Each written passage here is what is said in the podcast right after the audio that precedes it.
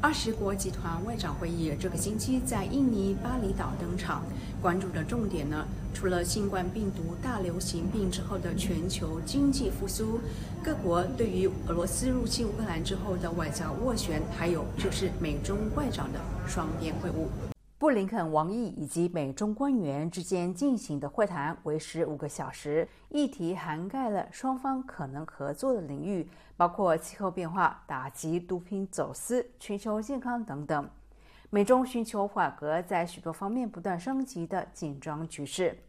在全球安全上，针对俄罗斯入侵乌克兰，美国希望中国发挥对俄罗斯的影响。劝阻莫斯科别再封锁黑海，阻止乌克兰粮食出口。布林肯在一场记者会当中说，美中双方也非常坦率地讨论了具有分歧的议题。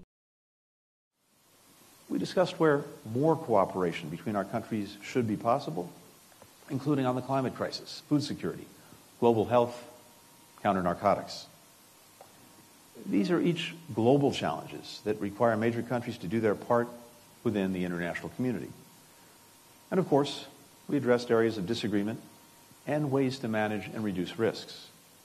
I conveyed the deep concerns of the United States regarding Beijing's increasingly provocative rhetoric and activity toward Taiwan and the vital importance of maintaining peace and stability across the Taiwan Strait.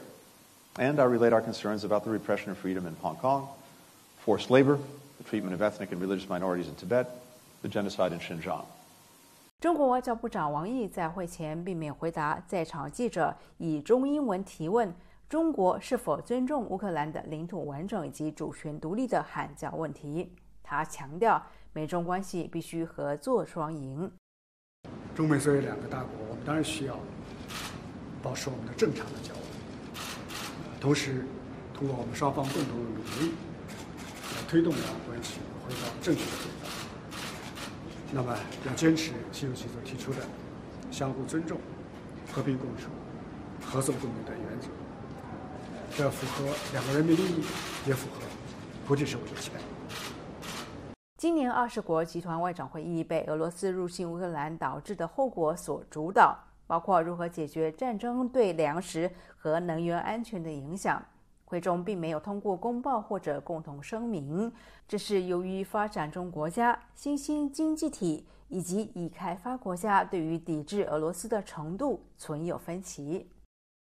在印尼之后，布林肯作为美国的首席外交官前往泰国曼谷访问。泰国是美国的条约盟国，也是今年亚太经合会的主办国。美国官员说，他此行在于强化美国与泰国的双边关系。